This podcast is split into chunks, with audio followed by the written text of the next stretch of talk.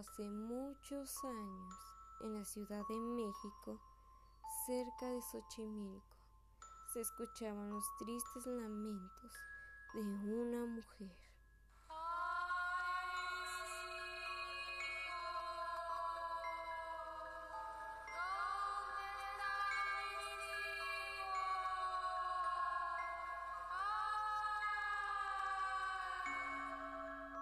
Decía una voz perturbadora mientras escuchaba a la mujer misteriosa.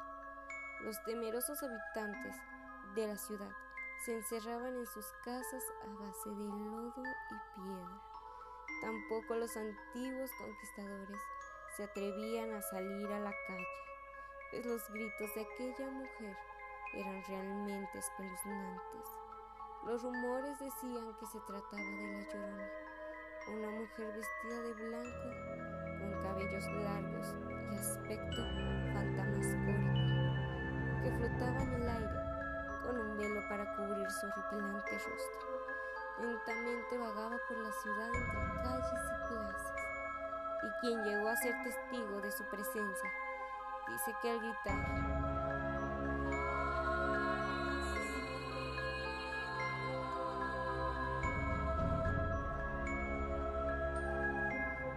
sus largos brazos de manera angustiosa para después desaparecer en el aire y seguir aterrorizando en otras partes de la ciudad con sus quejidos y gritos. Mientras la llorona recorría las plazas, lloraba desesperada.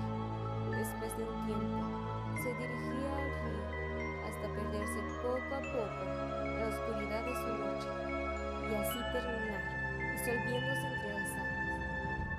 Pasaba todas las noches en la Ciudad de México y tenía verdaderamente inquietos a sus habitantes, pues nadie sabía la causa de aquellos lamentos.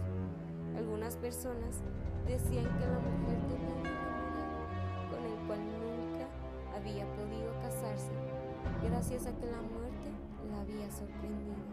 Inesperadamente, al morir, hombre se quedó solo y triste y descuidó tal punto a sus tres hijos que los pobrecitos se quedaron huérfanos sin que nadie les ayudara. A causa de esto la mujer regresaba del más allá para cuidar a sus hijos y los buscaba desesperadamente a través de gritos y lamentos. Otra versión cuenta